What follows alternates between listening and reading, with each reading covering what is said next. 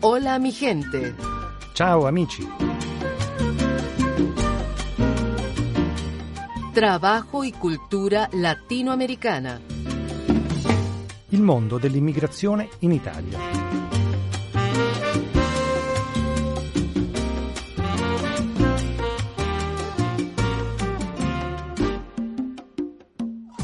Hola mi gente, ciao amici, sono Marisol Flores, come ogni settimana vi do il bentrovati in questo programma radiofonico qui dagli studi di Radio Vaticana.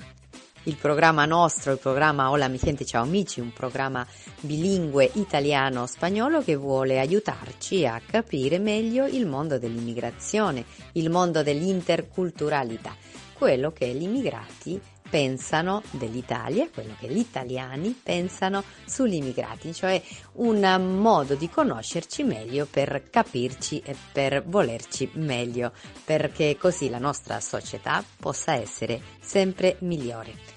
Oggi vi vogliamo far ascoltare molte testimonianze delle persone che sono in questa nostra società italiana, ormai mm, la società multiculturale, che vogliono dare un contributo appunto a questo mondo per creare solidarietà, per eh, compiere dei sogni, per andare avanti sempre con la loro famiglia, con il loro scopo, con i loro progetti.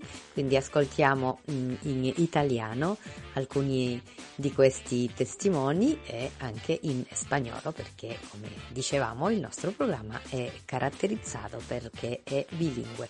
Vi lascio quindi ad ascoltare queste testimonianze, non senza prima ricordarvi che potete scriverci a info chiocciola olagente.org quindi info chiocciola ola con la h davanti olagente.org Così proponete anche voi di far sentire la vostra voce, di raccontarci la vostra storia eh, di eh, integrazione, la vostra storia eh, di successo, ma anche quello che per voi è stato complicato, difficile di poter superare qui in questo contesto, in questa nuova società.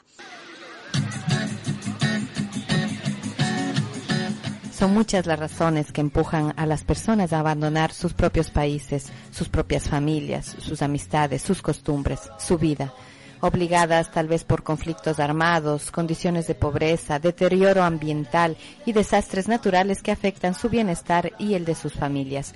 Los migrantes buscan simplemente una vida más digna. Yo creo que lo más rico es, es poder ampliar tu, tu horizonte de, de, comprender la realidad. ¿no? Lo, lo, primero que, que, he ganado, creo yo, es, es en estos seis meses poder ver a mi país desde fuera. A veces uno piensa que, que tu país es, es, de lo peor, que no tiene remedio, que etcétera, etcétera, ¿no?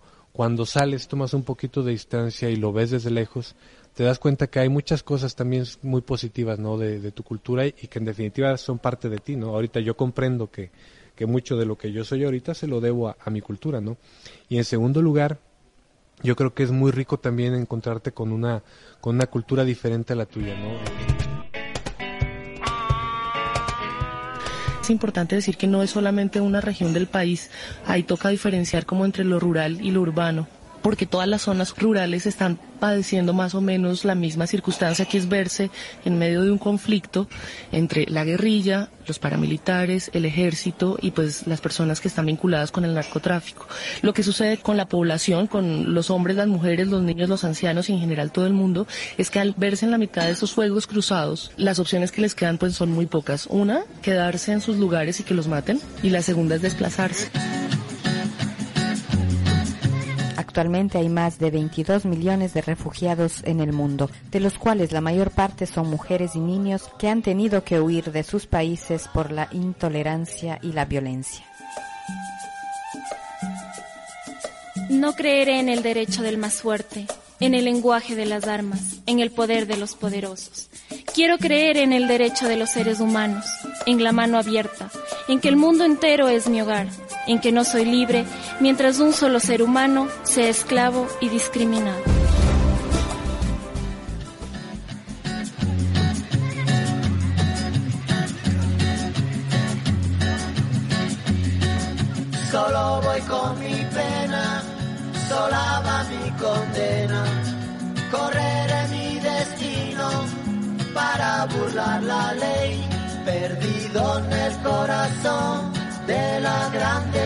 Me dicen el clandestino por no llevar papel. Pa' una ciudad del norte yo me fui a trabajar. Mi vida la dejé entre Ceuta y Gibraltar. Soy una raya en el mar, fantasma en la ciudad. Mi vida va prohibida, dice la autoridad. Solo voy con mi pena, sola va mi condena. Correré mi destino por no llevar papel, perdido en el corazón de la grande Babilón. Me dicen el clandestino, yo soy el quebra ley. Mano negra clandestina, peruano clandestino, africano clandestino, marihuana ilegal.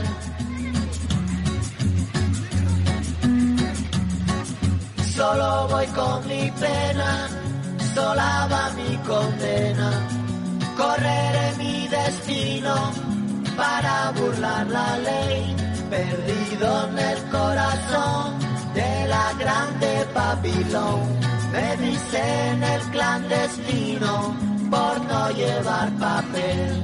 Argelino clandestino, nigeriano clandestino, boliviano clandestino, mano negra ilegal. En el mundo existen casi 180 millones de inmigrantes internacionales.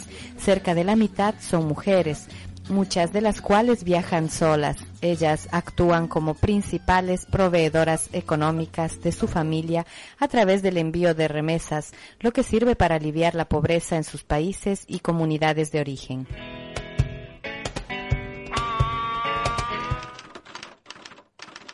De la máquina de escribir pasé a la máquina de tallar la hierba. Los primeros días entré, comencé a trabajar en cuidando dos niñitas que me pagaban 300 mil liras. Después, en, en la mañana, entraba a una pizzería que recién la habían inaugurado, así que era un trabajo que no me todavía no se me pasa esa impresión. Después de pocos meses encontré un trabajo en como custodia en una villa aquí en Roma, por eso pude traer mis hijos y mi esposo. Aunque una cantidad importante de estas mujeres encuentran trabajo en los países de acogida, en general se trata de labores de servicio doméstico o cuidado a personas, aun cuando posean títulos de estudios superiores. Es muy difícil, digamos, inserirse, eh, buscar un, un, punto fuerte para trabajar, ¿no? Eh, venir acá significa a lo mejor ganar un poco de dinero, pero eh, metiendo en, aparte el estudio que has hecho. El trabajo generalmente viene, digamos, enmarcado en colaboración doméstica. No, no hay otro espacio.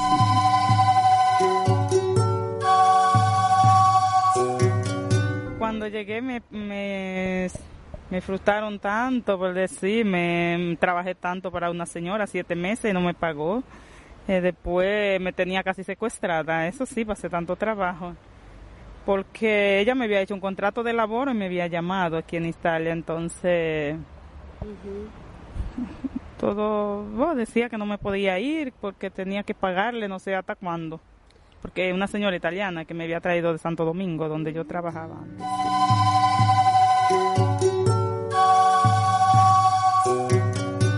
Por ejemplo, yo conocí a mi marido que fue a Santo Domingo, nos conocimos allá porque otras personas nos presentaron, nos enamoramos. Vengo aquí a este país con él por amor. He sufrido tanto por amor. Me he sacrificado tanto. He hecho de las cosas que yo en mi país no la he hecho. Y la hago porque yo lo amo, porque quiero estar con él.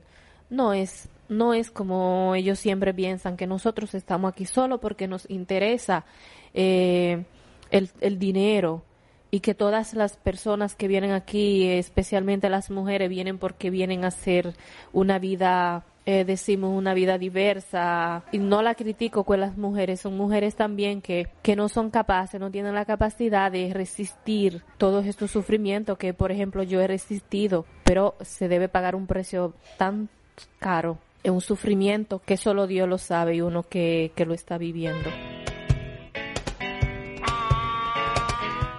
Según una investigación, las inmigrantes son vulnerables al racismo, la xenofobia, violencia física, psicológica y sexual, abuso laboral, trabajos forzados, explotación sexual y trata de personas. Trabajé con tres niños y la señora no era tanto buena. Me trataba mal, no me daba desayuno, me levantaba a las 7 de la mañana, tenía que cuidar a los niños o preparar a dos niños para que vayan a la escuela y con el más chiquito me quedaba. De ahí seguir limpiando porque la casa era grande, de dos pisos, limpiar, lavar, planchar, cocinar para el niño. A las tres que llegaba la señora me me decía prácticamente tres hojas de lechuga, tres hojas de lechuga y una zanahoria. Me decía, almuerza esto, porque tú tienes que hacer dieta y come esto. ¿Qué me quedaba? Seguir adelante porque yo no sabía hablar el idioma. Al frío como al calor, al monte como a la mar. El cuerpo se adapta a todo cuando hay la necesidad.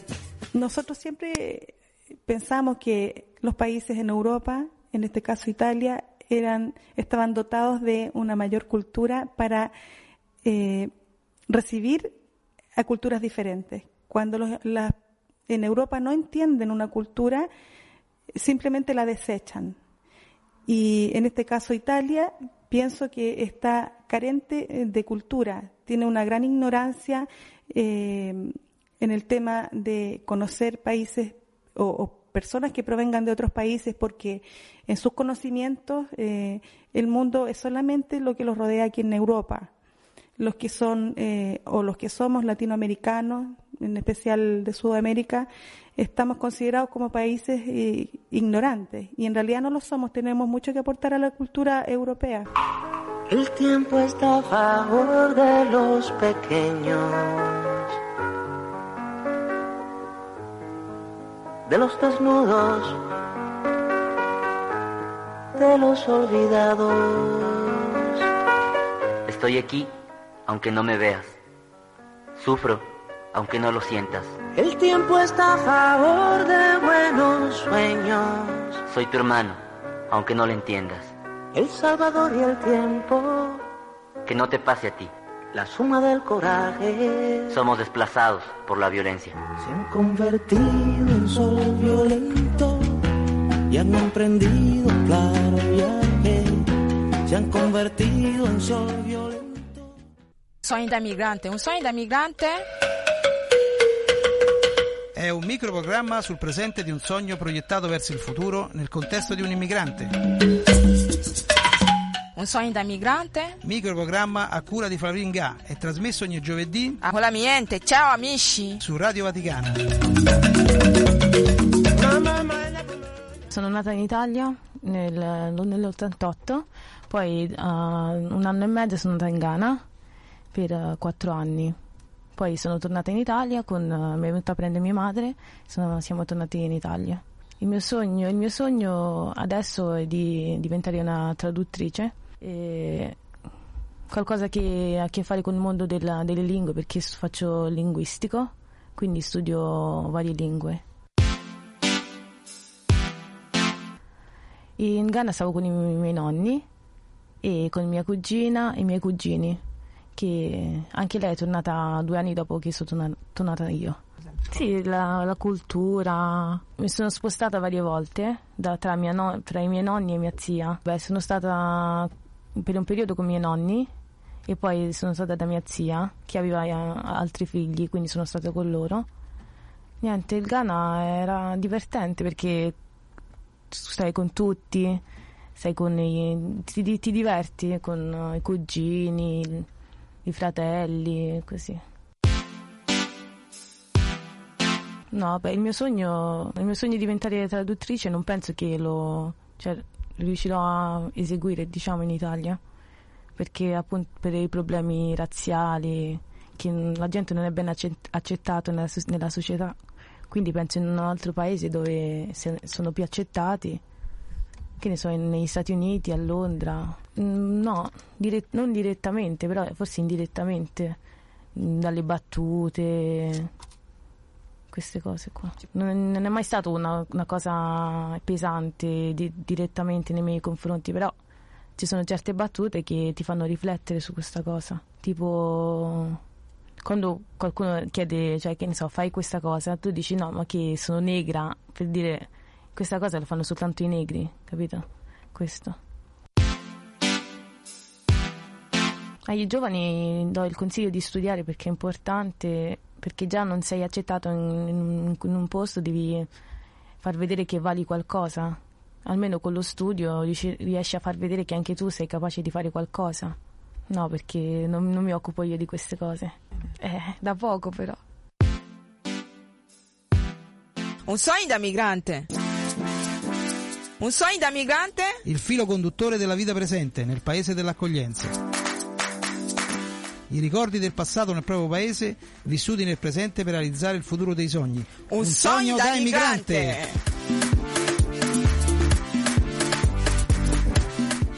E dopo aver ascoltato la storia di Donke, un'altra piccola storia. Lei è nata a Nigeria, cresciuta in Italia. Oggi una studentessa di turismo nella capitale d'Italia. Allora, il mio sogno fin da piccola era diventare una ballerina perché mi è sempre piaciuta la musica, amo la musica e la musica mi fa trasportare mm, le mie emozioni. E dalle mie emozioni voglio fare la ballerina così trasporta la gente. Prima vivevo a Nigeria, a Lagos, stavo in città e niente, quello che mi ricordo è che che stavo con i miei nonni, i miei parenti, i miei cugini, tutti quanti, mi divertivo sempre. Poi, ho, poi dopo sono andata in altro, un'altra città, Abuja, che è adesso la capitale della Nigeria. Lì è bellissimo. allora, io preferisco il mio paese perché lì mi sento più libera, mi sento, mi sento a mio agio, perché sto con i miei parenti, i miei cugini, i miei zii, cioè sto, cioè sto meglio. Perché mi sento bene, però sto meglio nel mio paese. Adesso studio, frequento la scuola superiore, faccio turistico, studio le lingue e niente. No, sto con mia madre. Qua in Italia, forse, forse che forse gli italiani non c'è, loro non sono tanto, cioè loro non c'è, aspetta, loro non ci, non ci accolgono molto bene. Cioè, tipo quando sono andata a Londra, no, per esempio, no? Ho visto gente di colore che lavoravano bene. Invece qui non, non, è tanto stabile il lavoro. Cioè, ci, cioè, ci maltrattano, fra virgolette. Meno male mi trovo bene con i miei compagni di classe, cioè mi trattano bene, cioè, mi sento bene. Cioè, alla fine sì. Non posso dire niente su questo. La mia madre lavora col comune, fa assistente sociali col comune. Facevo la ballerina quando ero um, un po' più piccola. Ho fatto ginnastica artistica per 5 anni, ritmica e artistica. Poi ho fatto un anno di danza funky. Ho fatto 6 anni di danza, ho fatto. E poi ho dovuto smettere perché per problemi di salute ho dovuto smettere. Ho la scogliosi alla schiena e non posso sforzare più di tanto. Perciò per questo ho dovuto, la, ho dovuto abbandonare la danza. E mo forse il mio sogno, non lo so, lavorare in un'agenzia turistica, diventare capo dell'agenzia di turismo perché sto studiando le lingue, o se no fare l'hostess. Cioè, preoccuparmi delle lingue, bene o male. La mia vita qui in Italia Boh, forse, può darsi, potrebbe essere in futuro qui in Italia. Me lo auguro, se no, un altro paese. dove, cioè, dove sarò sarà basta che ho un lavoro stabile.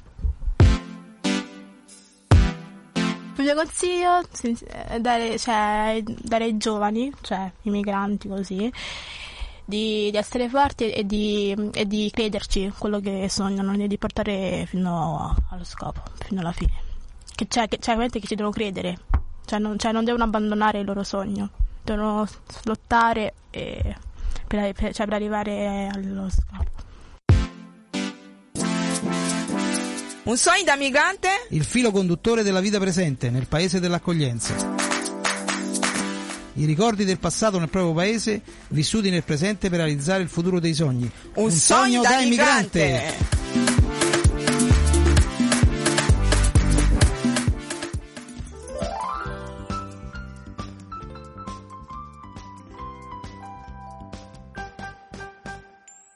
Grazie a tutti voi amici per averci ascoltato anche oggi. Vi ricordo che questa trasmissione radiofonica la potete riascoltare tramite il sistema podcast della Radio Vaticana nella sua pagina web eh, in spagnolo, per cui vaticannews.es, anche attraverso la nostra pagina Facebook Radio Vaticana o la Mi Gente. Ciao amici, il nome del programma.